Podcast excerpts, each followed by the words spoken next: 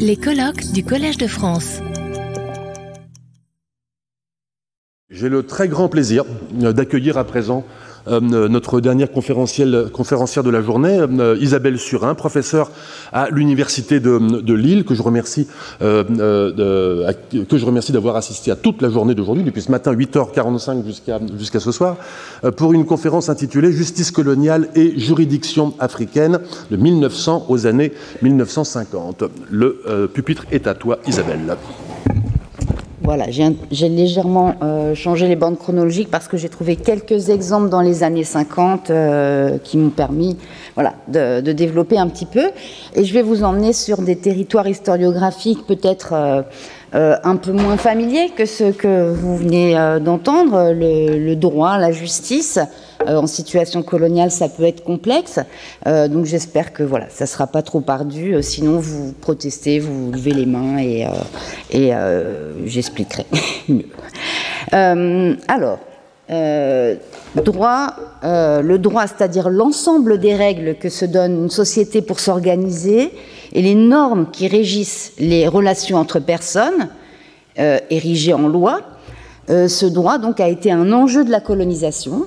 Les empires coloniaux ont voulu se présenter comme des États de droit, utilisant le droit pour transformer des sociétés aux coutumes jugées archaïques du point de vue européen, dans le cadre de ce qu'on appelait la mission civilisatrice. Le droit aurait ainsi été un puissant outil entre les mains des autorités impériales et coloniales pour assurer leur hégémonie sur des populations africaines. Et euh, je cite ici euh, Ibao, euh, Boni Ibao, qui, voilà, qui reprend dans son titre l'idée de la comparaison avec la mitrailleuse Maxime. Plus fort que la mitrailleuse Maxime, le droit, donc, pouvait emporter l'assentiment là où les armes n'auraient pas suffi. Hein. Il est le relais de la pacification, selon cette conception. Euh, qui euh, pose euh, comme une évidence que les empires auraient été des empires du droit. Cette évidence, pourtant, il faut la questionner. La place du droit dans l'établissement de la domination coloniale et dans le fonctionnement des empires est sujette à d'intenses débats historiographiques depuis les années 2000, en particulier en ce qui concerne le cas français, central à cause de l'indigénat. Alors, pour les uns, le droit a été le socle des empires, à la fois au cœur du projet impérial, hein, amener le droit euh, comme euh, un élément de la civilisation, euh, et en même temps la pierre de touche sur laquelle pouvait s'appuyer l'autorité coloniale. On pourrait alors parler d'un empire du droit, pour reprendre le titre d'un article d'Emmanuel Saada. Euh, voilà, dont vous avez toutes les références sous les yeux. Euh, pour d'autres, il ne s'agit là que d'une rhétorique auto-justificatrice à laquelle il ne faut pas se laisser prendre. Pour Grégory Mann notamment, euh, l'institution de l'indigénat, à elle seule, suffit à disqualifier l'idée selon laquelle l'Empire français aurait eu pour projet fondamental d'étendre le règne du droit. L'indigénat, pour lui, constitue ce qu'il appelle un trou noir un point aveugle autour duquel s'ordonne la domination coloniale française. Or, l'indigénat se présente comme le, règne de l'arbitraire et de la violence, donc l'antithèse du droit. Euh, je vous ai mis ici les références des articles que, je cite, sur lesquels je me suis appuyée. Mais en fait, euh, pour avoir des positions aussi opposées, parle-t-il de la même chose? Emmanuel Saada évoque la culture juridique qui perfuse à travers des textes, des textes de loi, des décisions produites par des administrateurs coloniaux ou des politiques qui vont se traduire dans le langage et dans les catégories du droit, qui, vont, pardon, qui traduisent dans le langage et les catégories du droit les situations auxquelles sont confrontés euh, ces, euh, ces, administrateurs sur le terrain. Il peut s'agir, euh, par exemple, de définir le statut des indigènes comme sujets et non citoyens, euh, ou euh, de définir des, catégories intermédiaires comme les enfants métis, hein, qu'on se demande où on va placer, euh, indigènes, citoyens. ce sont les travaux d'Emmanuel Saada qui portent sur ces questions. Grégory Mann, lui, s'attache à une institution particulière, l'indigénat, qui a d'emblée, d'ailleurs, à l'époque, été considéré par certains juristes métropolitains comme euh, une monstruosité juridique, et qui visait un objectif purement pragmatique, maintenir coûte que coûte la domination coloniale sur des populations réticentes, et d'autant plus violemment qu'elles étaient réticentes en assurant donc l'autorité incontestée euh, de, ses représentants hein, de l'autorité coloniale. L'indigénat a pu prendre l'apparence du droit, notamment en se désignant comme un code, mais vous savez peut-être, ou en tout cas il faut vite que vous sachiez que on ne dit, enfin, les sources peuvent dire le code de l'indigénat, mais les historiens euh, choisissent plutôt d'appeler ça le régime de l'indigénat. Euh, je, vais expliquer plus, avant euh, cela tout à l'heure. Parce qu'il ne s'agissait pas d'un code, justement, il n'a jamais été considéré comme une source du droit, et son application n'a jamais été une forme de justice, même pour les acteurs qui l'appliquaient. Hein. il distinguait bien justice et indigénat. Plus qu'une forme de droit, c'était ce que Isabelle Merle appelle la légalisation de la violence. Alors, je vais faire un détour par l'indigénat, même si ce n'est pas le sujet que je veux centralement aborder, mais je suis obligée de passer par là pour que vous compreniez mieux euh, qu'il n'y a pas que l'indigénat, euh, mais euh, il faut d'abord savoir ce que c'est que l'indigénat. Alors, vous avez peut-être déjà travaillé cette question. l'indigénat est défini par les historiens comme un régime pénal d'exception, qui permet donc à l'administrateur en charge d'un district, qui peut être une commune mixte en Algérie, un cercle en AOF, etc., de sanctionner, mais immédiatement, tout manquement à des obligations pesant exclusivement sur la population statut indigène. Donc, il y a déjà un, champ d'application qui est, euh, euh, un, corps social particulier euh, sur lequel s'applique ce, type de, réglementation à l'exclusion des citoyens. Hein, ce qui pose, met en, porte-à-faux l'idée de droit et d'équité devant le droit ou d'égalité devant la loi. Hein. Alors, en appliquant l'indigénat, l'administrateur ne juge pas. Hein, l'indigénat n'est pas un tribunal, c'est pas une justice. Il punit, c'est une sanction. Euh, le dispositif est conçu exclusivement pour ordonner les relations entre les indigènes, euh, je mets les guillemets, hein, parce qu'il s'agit de la catégorie coloniale euh, et l'administration coloniale. Alors que s'il s'agissait d'une justice, on pourrait imaginer qu'elle serve aussi ben, aux relations euh, pour régler des, litiges entre euh, indigènes et citoyens, ou entre indigènes et indigènes, euh, ou avec n'importe qui. Mais là, non, c'est vraiment pour mettre en forme ce lien-là, indigène, administration coloniale, que le régime de l'indigénat a été conçu. Donc, il se présente sous la forme de listes d'infractions dites spéciales, euh, spécifiques à chaque colonie hein, et qui sont euh, établies dans chaque colonie par le gouverneur euh, et promulguées par, ce gouverneur. Elles peuvent changer de, temps en temps quand on n'a plus besoin de telle ou telle infraction ou, quand il en apparaît une autre à rajouter, on le fait. ces sanctions sont appliquées par l'administrateur le, plus proche, hein, celui du terrain, généralement le commandant de cercle, euh, à nouveau en, AOF, et, l'administrateur de communes mixtes euh, en Algérie. Euh, et cet individu, cet administrateur, dispose ainsi de pouvoirs qu'il cumule, il cumule des pouvoirs qui sont en métropole séparée. Il a à ce titre plus de pouvoir qu'un préfet en métropole, hein, puisqu'il il dispose à la fois de pouvoirs euh, exécutifs, euh, judiciaires euh, et même financiers. il a un peu tous les pouvoirs, hein, ce qui entraîne aussi une confusion éventuelle entre ces différentes formes de pouvoir qu'il va exercer. Il n'y a pas de possibilité de faire appel hein, devant ce type de sanctions la sanction est, immédiate, on vous jette en prison euh, tout de suite, euh, mais il s'agit euh, de sanctionner des infractions considérées comme pas très graves, et donc qui valent des peines relativement limitées, enfin encadrées par des limites, même si certains administrateurs euh, en abusent de la répétition, hein, peuvent euh, sortir quelqu'un de prison au bout de 15 jours et le, remettre euh, aussitôt. Hein, bon. Donc ces peines sont limitées en principe à 15 jours de prison et, et ou 100, euros, pardon, 100 francs d'amende. cette limite est encore baissée en 1924 et on voit aussi la liste des infractions euh, en tout cas pour l'AOF, euh, diminuer, hein, passer de, 25 à, 12.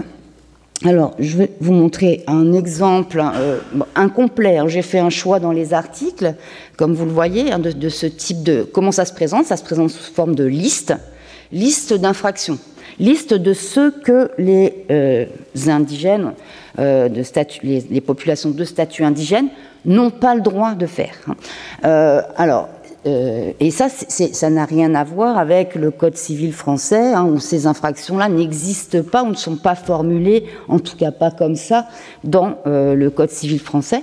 On voit que euh, ce type de texte nous renseigne plus, à la limite, sur ce que les administrateurs ont en tête, ce qu'ils redoutent, en fait, dans leur confrontation avec les populations, d'où l'insistance sur le respect euh, dû à leur fonction. Hein, donc, euh, euh, donc, on condamne à tout acte ou propos irrespectueux.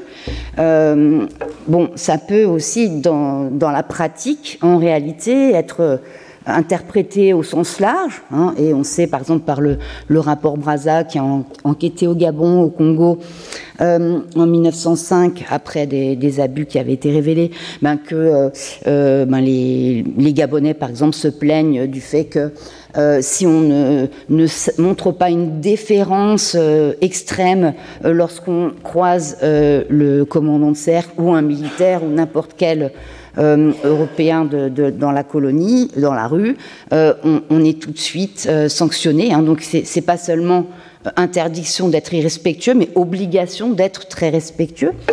Euh, les, formulations hein, peuvent aussi être euh, donner lieu à une latitude euh, relativement large hein, d'interprétation. donc voilà, ça nous renseigne sur ce, comment finalement l'administration coloniale voyait son rôle et, et ce qu'elle pouvait redouter. Ça nous renseigne aussi éventuellement sur des pratiques réelles des habitants. Euh, des pratiques qui sont euh, jugées éventuellement habituellement euh, ordinaires, normales, et que l'indigénat va criminaliser ou transformer en délit.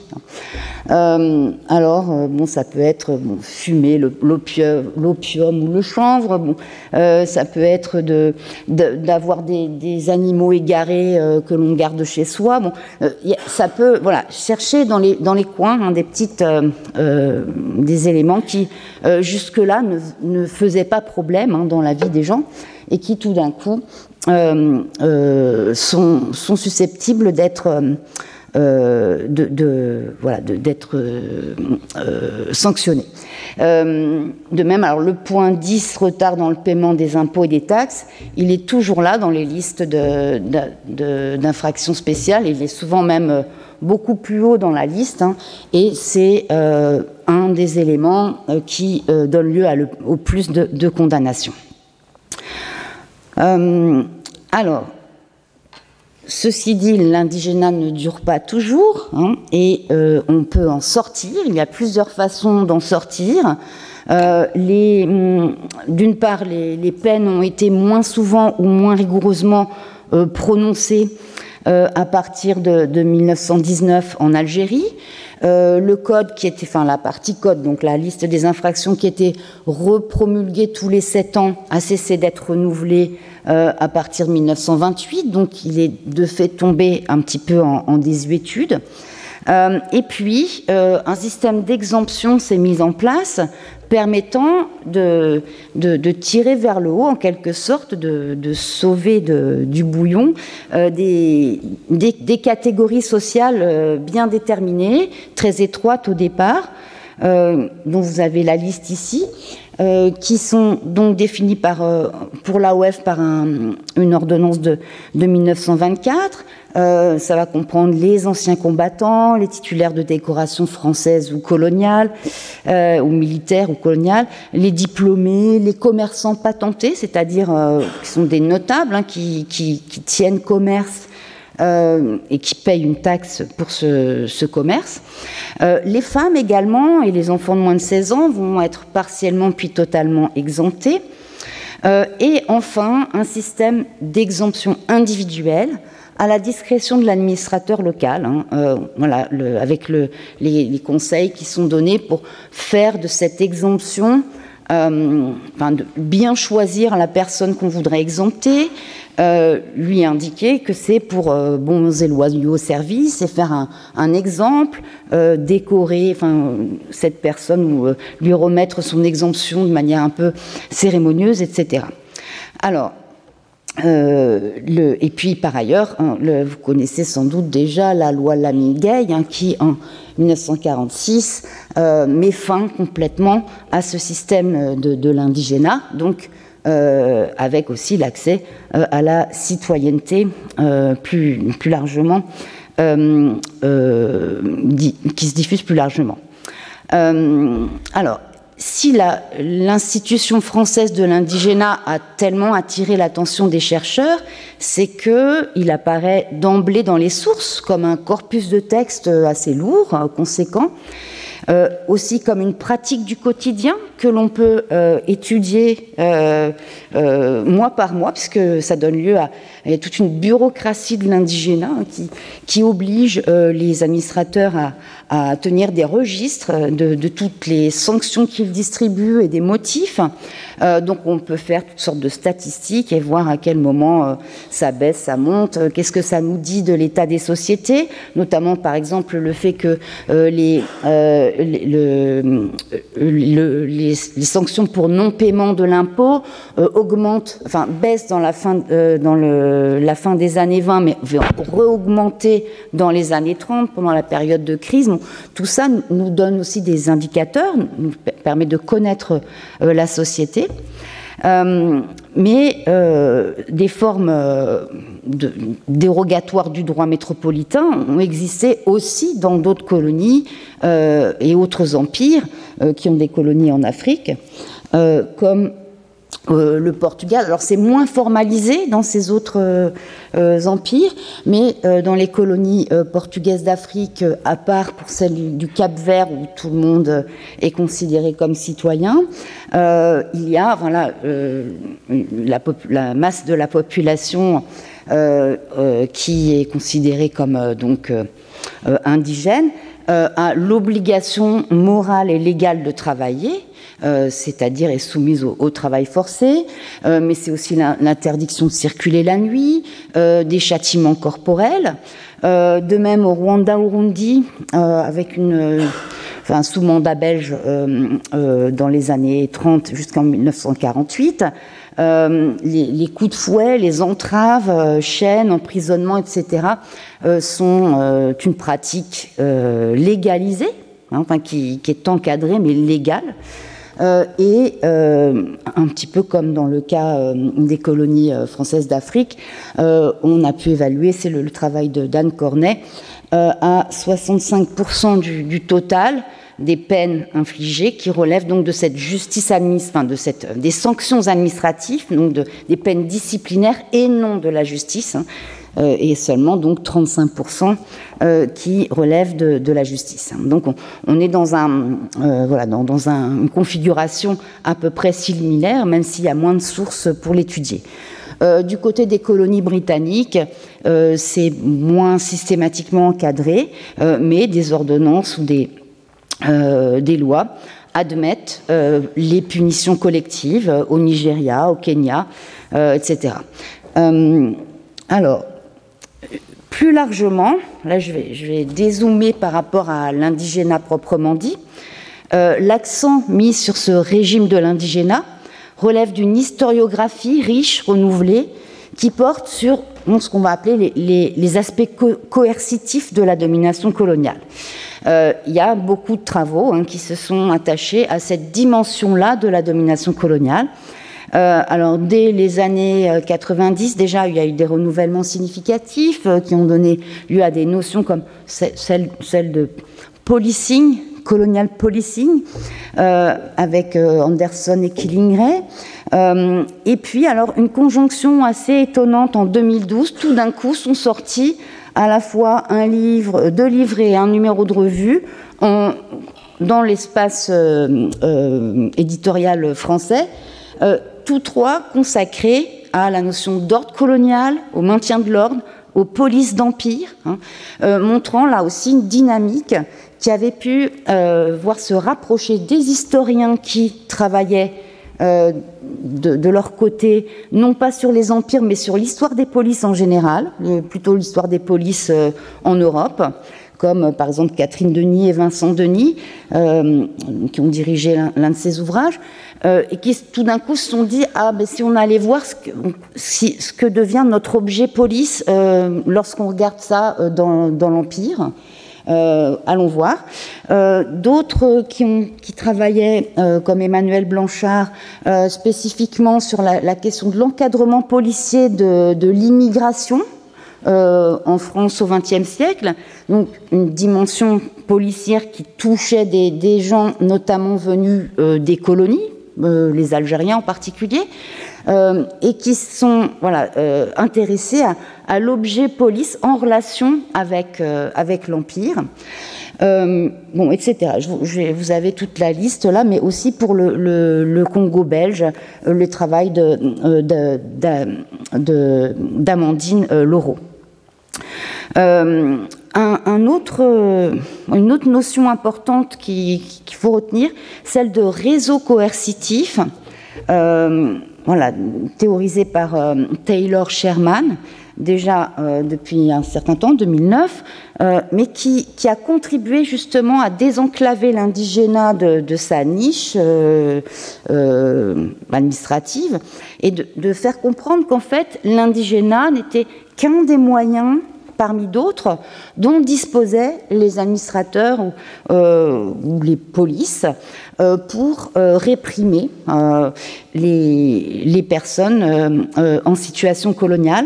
Donc c'est notamment sa réflexion à lui qui a contribué à ce qu'on abandonne l'idée de parler de code de l'indigénat, parce que c'est beaucoup trop restrictif, mais plutôt d'un régime de l'indigénat qui comporte cette question de, ces listes d'infractions et de ces sanctions disciplinaires, mais qui va plus loin, qui peut intégrer aussi des travaux sur l'internement administratif, les peines collectives, les, les séquestres, les, les, euh, euh, confiscations de, terres.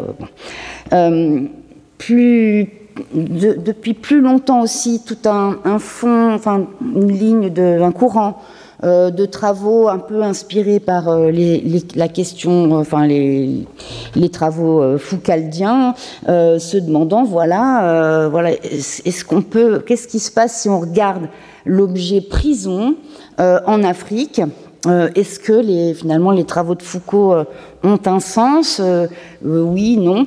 donc c'est là il y a notamment Florence Bernot hein, qui a publié plusieurs euh, plusieurs euh, travaux euh, là-dessus, j'en ai mis qu'une partie. Anne Cornet pour le Rwanda-Urundi, Bérangère Piret, une, thèse relativement récente sur la prison à Stanleyville, bon, et puis Florence Sylvie Thénault, dont, vous connaissez déjà sans doute les travaux.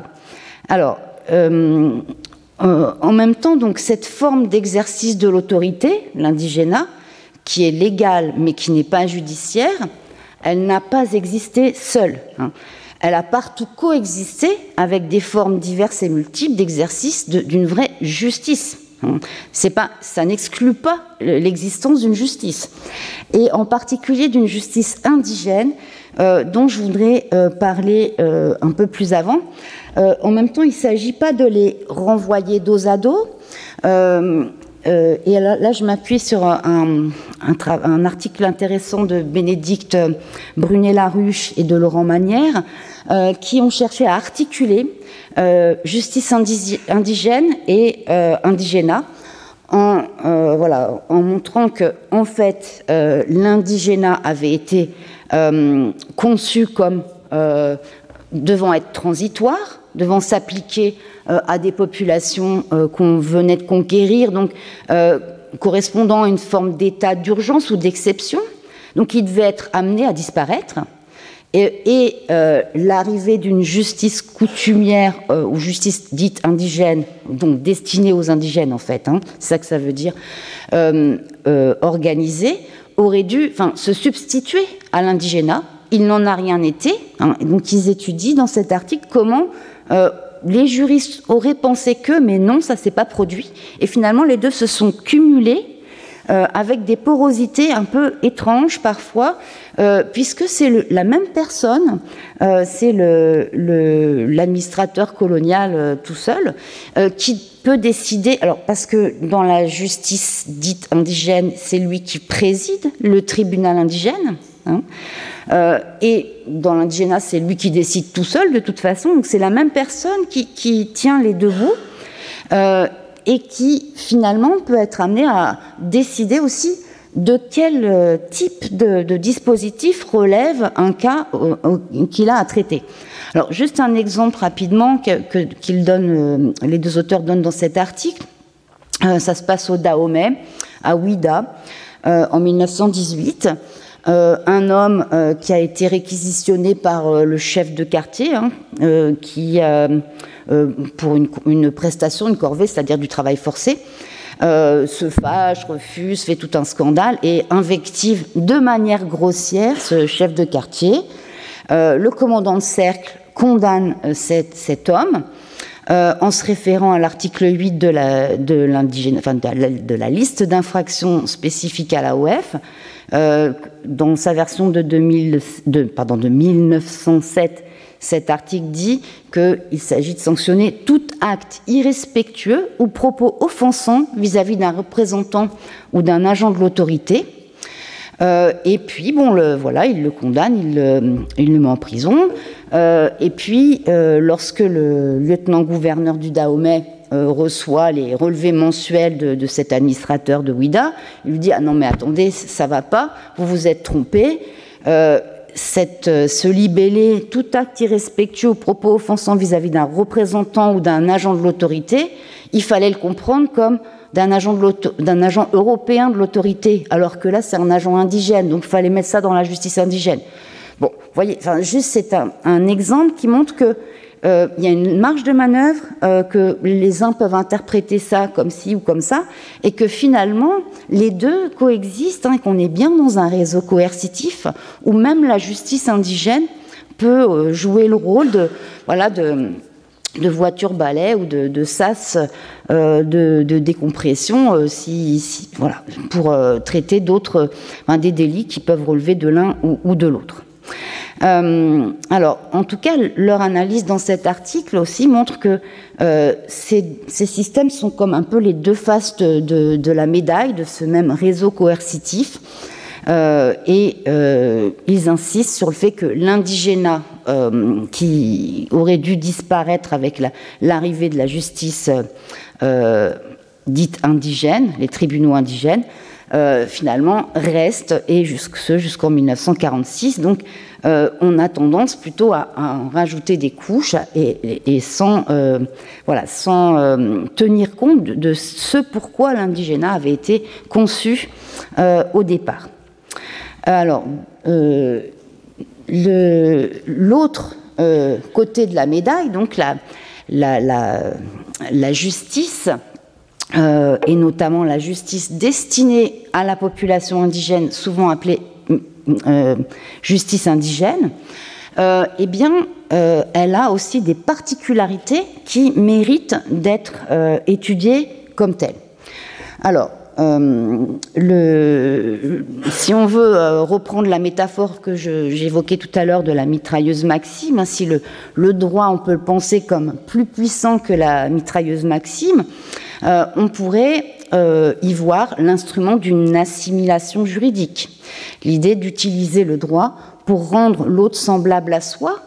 Pourtant, si on y regarde de plus près, on s'aperçoit que, bon, dans la, plupart des empires, les colonisateurs ont, pris acte des coutumes existantes, et ce, dès leur arrivée, dès la conquête, et n'ont pas cherché systématiquement à imposer leurs droits, ou en tout cas pas tous leurs droits. Donc la notion d'assimilation juridique est globalement assez fausse. Hein.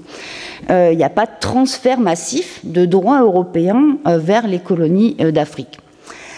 Et donc cet espace de la coutume, c'est-à-dire qu'on va définir maintenant, c'est un objet particulièrement intéressant pour envisager le droit, là, cette fois-ci, non plus du tout dans ses dimensions coercitives, comme avec l'indigénat, mais au contraire dans ses dimensions interactives. D'abord, respecter la coutume pour les Européens, c'était euh, c'est honorer une promesse faite en arrivant.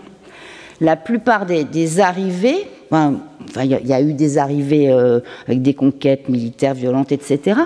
Mais très souvent, euh, il y a eu un moment ou un autre du, premier, enfin, du premier contact avec la colonisation, des traités qui ont été signés. Et très souvent, dans ces traités, euh, appelé soit traité de protectorat, soit enfin, plein de noms possibles, ou traité d'amitié et de commerce, euh, il y a souvent la promesse euh, qu'en échange de l'abandon de souveraineté, on ne touche pas à votre coutume, hein. on, vous promet que rien ne changera pour vous dans vos lois, vos religions. bon, on ne va pas intervenir dans ce domaine-là, c'est votre domaine, ce que j'appelle l'espace de la coutume, qui doit être protégé il, est protégé par une promesse en quelque sorte faite à l'arrivée. C'est comme un, contrat social euh, en quelque sorte.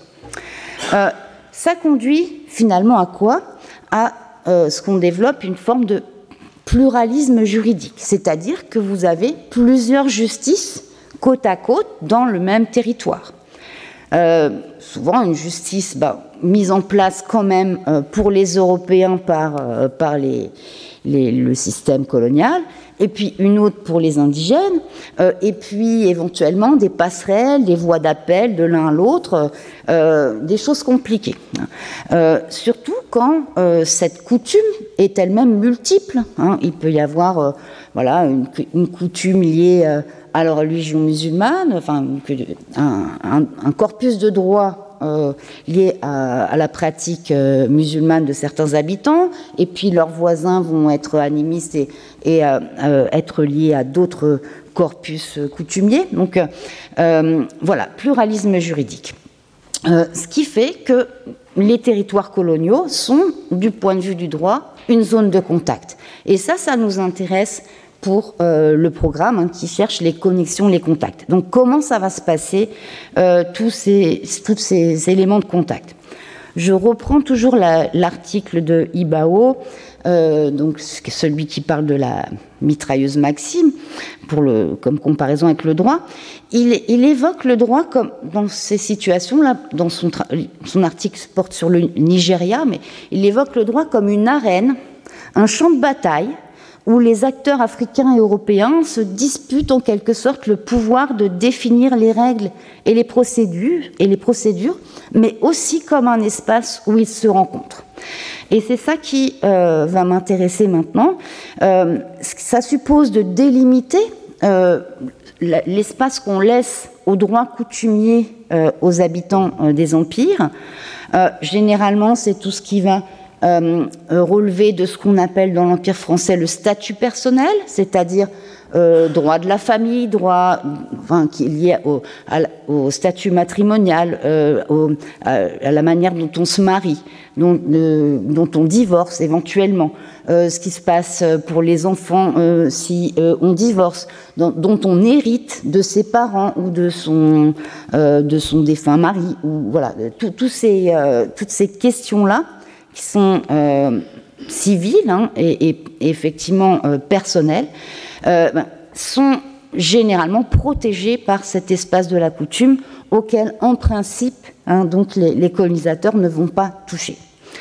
il faut aussi distinguer ce qui relève du civil et ce qui relève du pénal ou du criminel. On va laisser euh, au droit coutumier, le soin de s'occuper des, choses les moins graves, en fait, des conflits civils, c'est-à-dire entre voisins, entre deux, individus, entre voisins, euh, quelqu'un qui se plaint d'un vol ou euh, qu'on lui, d'une dette qui n'est pas payée, enfin des, petites choses comme ça, hein, mais qui sont vraiment liées au quotidien des sociétés.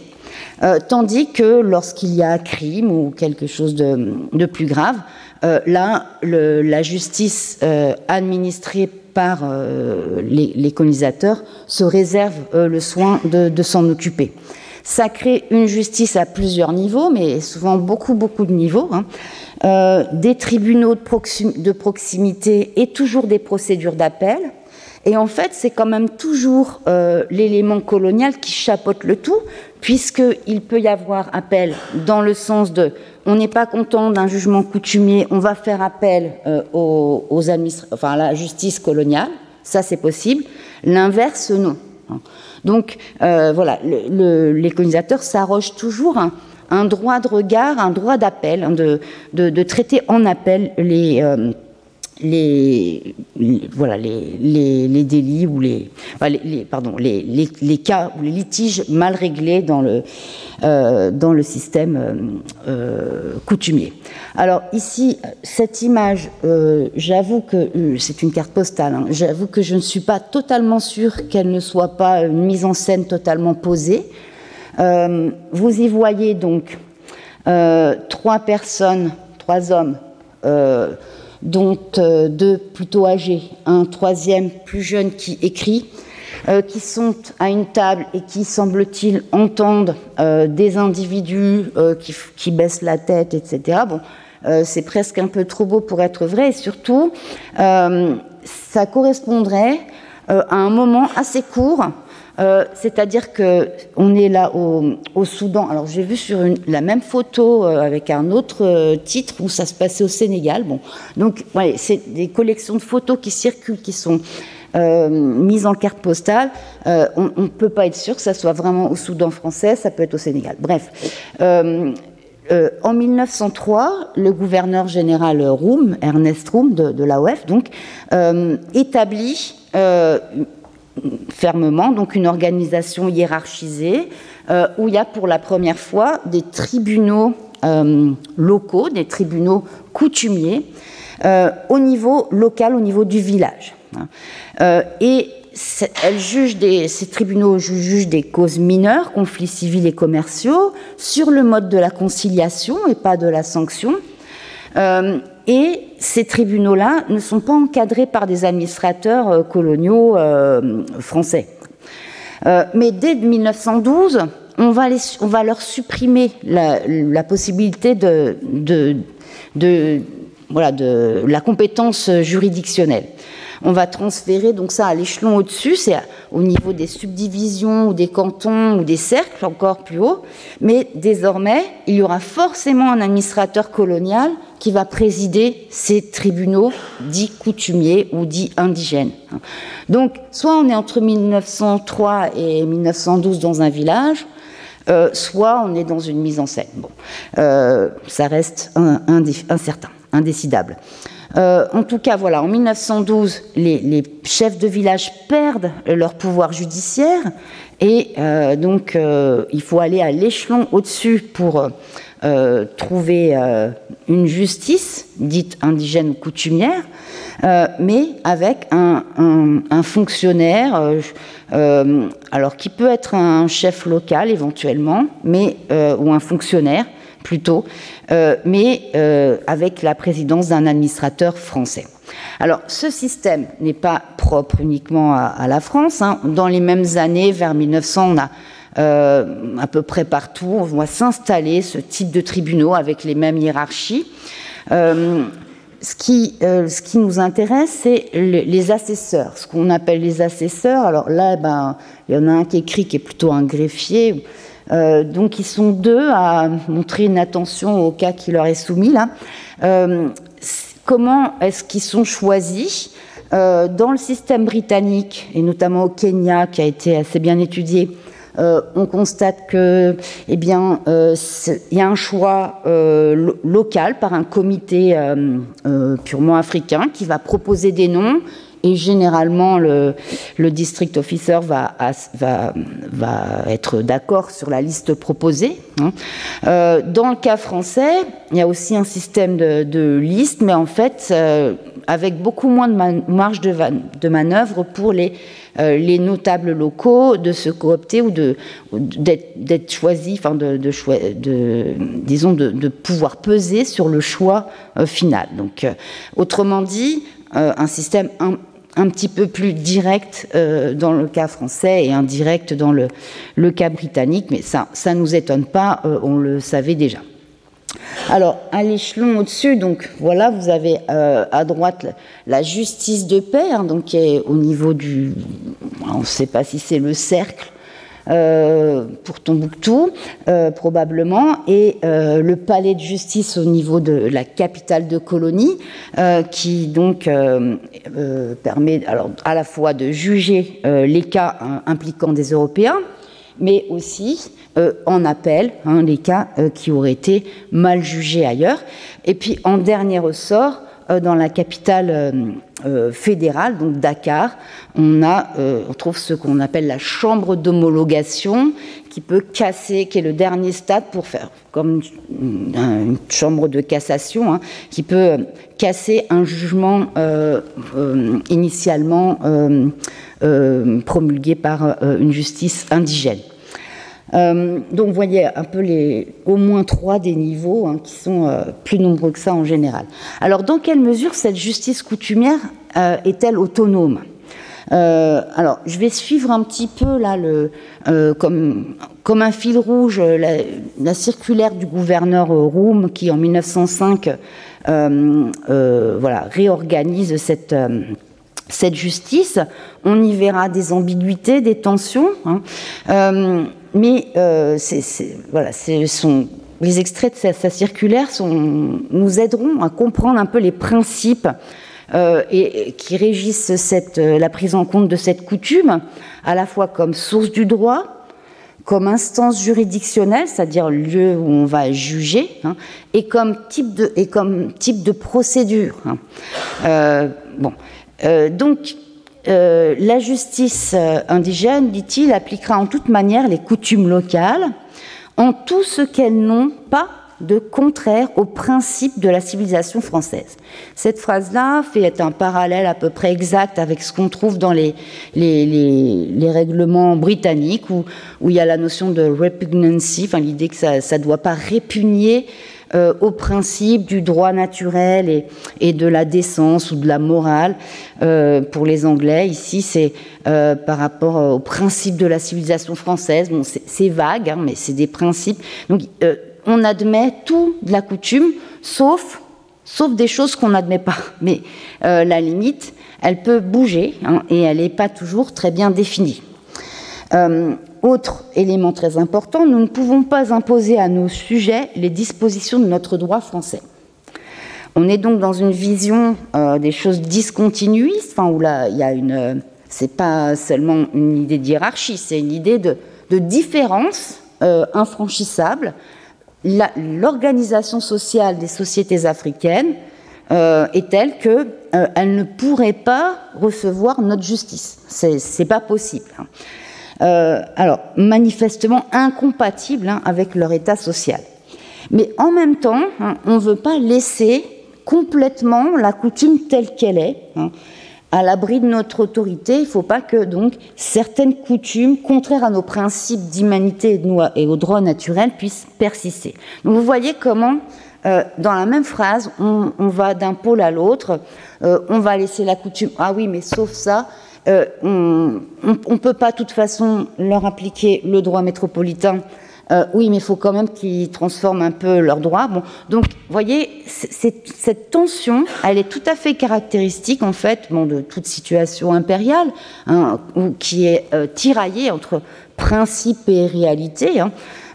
c'est pas nouveau. Enfin, je vous renvoie à des choses que a pu écrire Fred Cooper là-dessus, ou Fred Cooper et Jane Burbank, c'est ce qu'on appelle la politique de la différence, à la fois la différence entre un eux et un nous, et aussi des différences entre les populations qui vivent dans un même territoire colonial, qui donc vont être euh, auxquels on va appliquer différents droits hein, selon euh, leur ethnie, leur religion, euh, donc leurs coutumes.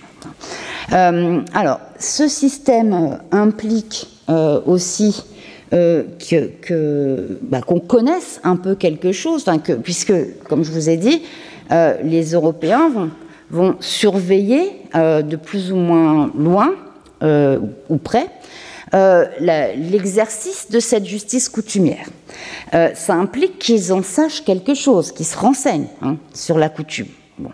Euh, alors, est-ce que ça va aller jusqu'à une codification de la coutume euh, Il y a une nécessité d'amasser des connaissances, de collecter des informations sur euh, alors, en interrogeant, en choisissant bien ses informateurs, en, interrogeant ben, des hommes qui ont l'habitude de, siéger euh, et qui euh, connaissent bien leur société, qui jouissent d'une certaine autorité au sein de, de leur communauté.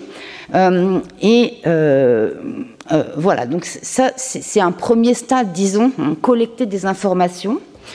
les, alors, il y a un débat euh, sur cette codification qui est un débat à la fois présent euh, chez les acteurs de l'époque et chez les historiens.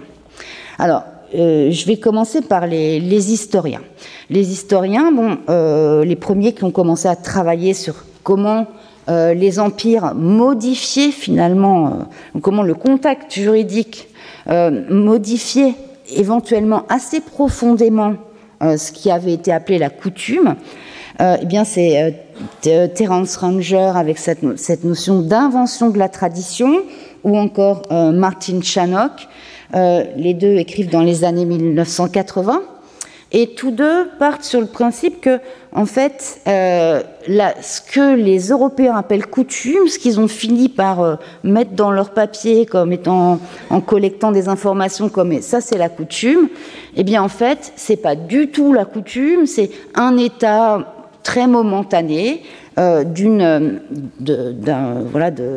d'un ensemble de règles et de pratiques qui sont beaucoup plus fluides et qu'on ne pouvait pas du tout codifier parce que, parce que justement ça ne se prêtait pas à être bloqué comme ça, figé. Donc ils insistent, eux, sur le fait que euh, les, Européens auraient codifié et donc euh, figé, gelé, cristallisé la coutume. Euh, au, besoin en, la réinventant sans s'en rendre compte, pas, pour faire exprès, hein, mais par ignorance. Et lorsqu'on lit ce que dit, euh, les instructions que donne euh, Rome en 1905, on peut se dire ah oui, effectivement, c'était peut-être pas facile à faire euh, ce qu'on demandait aux administrateurs. On leur demandait de, et surtout peut-être pas malin à faire, de grouper méthodiquement, de formuler avec précision, voilà les, les éléments de, de, cette galaxie coutume qu'ils ne comprenaient pas très bien. Donc ça veut dire reformuler euh, d'abord mettre par écrit, quelque chose qui se transmettait plutôt oralement. Euh, deuxièmement, euh, reformuler, mettre dans des catégories juridiques. Souvent, les administrateurs coloniaux avaient fait des études de droit. Hein. À l'école coloniale, on leur apprenait le droit aussi.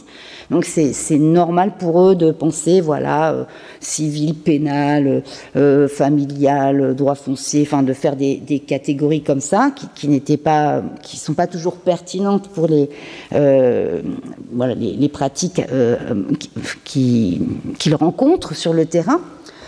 et puis, en termes de procédure, il y a une forte pression mise sur les, tribunaux locaux pour qu'ils écrivent. Hein. Vous avez vu sur cette image tout à l'heure, il y en a un qui prend des notes, qui écrit. Euh, ça veut dire mettre des choses par écrit, y compris dans la procédure. Euh, ça laisse des traces, ça crée une juridiction, euh, ça crée des précédents qui peuvent influer les jugements par la suite. Bon. Euh, alors, pour les Européens, ça peut être plus pratique de disposer de ce stock de savoir, de savoir comment tel cas a été géré, réglé la semaine dernière ou, ou, il y a trois ans, et avoir un peu l'histoire aussi des, des cas. mais en réalité, ça contribue aussi à figer les choses. Euh, la plupart des, spécialistes du droit africain euh, expliquant que euh, c'est quelque chose de très fluide, qu'en réalité la procédure consiste à concilier, enfin c'est une procédure de conciliation, donc on entend les gens, on tient compte des circonstances, des statuts des personnes, des arguments, etc. donc euh, finalement, un même cas pourrait euh, donner lieu à des jugements différents euh, d'un jour à l'autre, parce qu'en en fait, ça serait jamais le même cas tout à fait. donc voilà, Terence Ranger et Martin Shannock étaient vraiment sur ce, cette idée de, des méfaits hein, du contact avec les Européens qui auraient gelé la coutume, etc. Alors là, je vais, m'appuyer sur Brett Shaddle, qui a travaillé sur le Kenya et un peu sur les années 30-60. Donc il, a vu une évolution, euh, pas seulement au moment de la mise en place, mais plus tard. Euh, et euh, il nuance fortement cette idée d'une coutume gelée. il nous dit d'abord que ben, les acteurs de l'époque, les administrateurs eux-mêmes, étaient parfaitement conscients qu'il ne fallait pas geler la coutume. Ils étaient même hostiles à la euh, à la codification, c'est-à-dire à, figer les choses en les gravant dans le marbre, pour plusieurs raisons, euh, et des raisons qu'ils exprimaient euh, abondamment. D'abord, figer, ça voulait dire on ne pouvait plus transformer rien du tout. Hein. donc on, allait s'interdire de, de, tirer gentiment les, gens vers, des transformations sociales. Hein. Euh, d'autre part, euh, ils voulaient un peu, les administrateurs, les district officers euh, de terrain, enfin, ils, se considéraient comme les spécialistes, ceux qui connaissaient bien leur population, et ils se méfiaient de la concurrence des juristes ou des, magistrats qui, eux, euh, pousser plutôt à ce qu'on standardise, qu'on codifie, pour que, euh, voilà, quand euh, il y en a un qui change de poste, ça pose pas de problème, un autre puisse suivre, et aussi qu'on puisse s'échanger les savoirs, voilà, standardiser, rationaliser, rendre tout ça finalement plus interchangeable. Euh, donc il y, a, deux positions, deux postures très très euh, antagonistes au sein même euh, de l'administration coloniale britannique au Kenya. Hein. les magistrats d'un côté, les, administrateurs locaux de l'autre. qui bon qui, qui vont pas du tout dans, le même sens et de fait cette opposition du terrain a fait qu'il n'y a, jamais eu de vraie codification. Dans le cas de l'Afrique occidentale française, euh, ben, on a euh, Brévier qui lance dans les années 30, qui est gouverneur de l'AOF aussi, un vaste mouvement de collecte systématique des coutumes locales. Euh, qui finalement ne sera jamais mené à bien, mais qui a conduit quand même à produire des monographies qui sont des formes d'ethnographie juridique. Hein. alors, soit sous la plume d'administrateurs, soit aussi euh, en associant des informateurs euh, que a étudié euh, Jean-Hervé Gézéquel, qui montrent qu'il y a eu aussi des, des, des, informateurs indigènes, notamment des instituteurs, qui ont pu participer à cette œuvre et aussi se lancer dans l'acquisition de savoirs juridiques. Alors, dans quelle mesure le droit coutumier a-t-il transformé les sociétés euh, ou la pratique qui en a été faite euh, par les, euh, Européens. Hein? Là, on va retrouver chez Roum l'idée de, ne pas figer la coutume, mais d'amener progressivement les sociétés à se transformer. Hein? alors, de fait, il y a eu des, types de, faits coutumiers qui ont, qui ont, été considérés comme odieux ou insupportables ou euh, ne passant pas le test de répugnance euh, pour les, du point de vue européen. Alors ça pouvait être la, sorcellerie, les ordalies, mais par sorcellerie on entend plutôt la, chasse aux sorciers en réalité, de, définir un bouc émissaire euh, comme sorcier, bon. ou certaines structures sociales fortement hiérarchiques comme le confiage d'enfants, euh, euh, l'esclavage, même si bon, l'effort pour euh, supprimer vraiment l'esclavage n'a pas été non plus totalement constant. Mais cette coutume, globalement, elle se transforme. Il y a, vraiment un, contact qui, produit une transformation des sociétés, à laquelle participe aussi euh, finalement euh, euh, ceux qui, font partie des tribunaux coutumiers. Alors, juste en deux mots, Shanok, qui a travaillé sur la, Zambie, c'est-à-dire la, Rhodésie du Nord, a fait un tableau assez sombre de la manière dont finalement les Britanniques avaient collaboré avec les, les, anciens, hein, les, dépositaires de la, du savoir coutumier.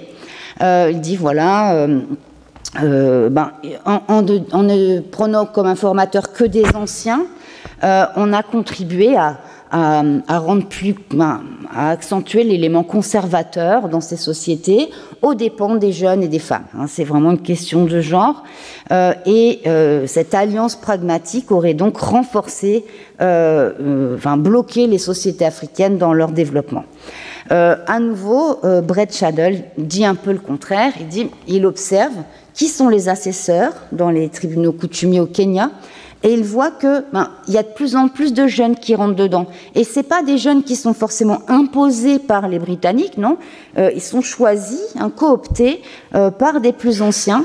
Euh, on voit que quand on va des années 30 aux années 50, eh bien, des, des, décisions coutumières se modifient, qu'il y a une plus grande ouverture à des questions matrimoniales comme le divorce, l'adultère, enfin que le, traitement de, ces, euh, de ces cas euh, se, se, libéralise en quelque sorte. Et euh, je ne vais pas développer beaucoup plus que ça.